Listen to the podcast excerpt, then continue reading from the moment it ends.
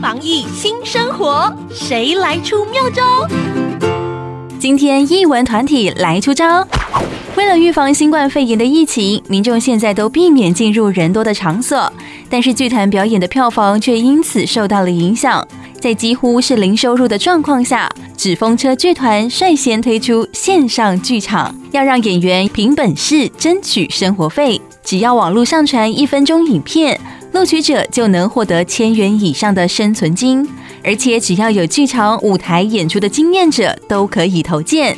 目的是让因为疫情取消演出的演员、技术人员能有创意获得收入。肺炎疫情尚未退烧，开展线上剧场或许能为剧团打开更多可能性。防疫有妙方，让你安心不紧张。